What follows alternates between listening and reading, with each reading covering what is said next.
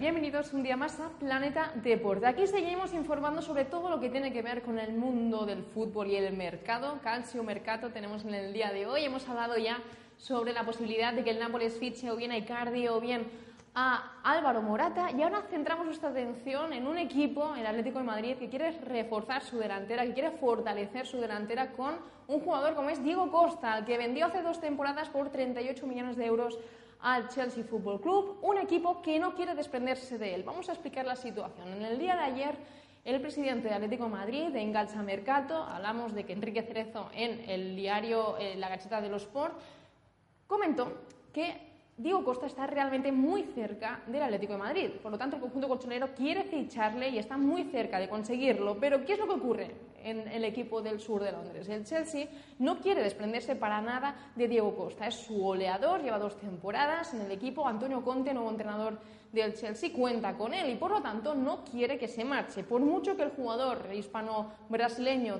Diego Costa ha pedido transfer request, no es una petición vinculante. Sí que es cierto que obliga al Chelsea a negociar con el Atlético de Madrid, pero no es una solicitud vinculante. Por lo tanto, no está todo hecho con el Atlético de Madrid y con Diego Costa y se complica la llegada del jugador hispano-brasileño al conjunto colchonero. Habrá que seguir intentándolo. De momento la oferta son de 60 millones al conjunto blue.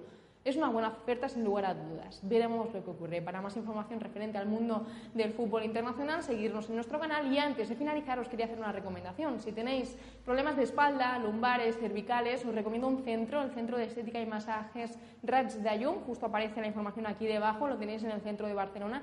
Y os lo recomendamos desde aquí, desde Planeta Deporte. En lo referente al mundo del fútbol internacional, suscribíos a nuestro canal Planeta Deporte. Estás escuchando planetadeporte.es, el mayor portal de opinión informativa de nuestro país.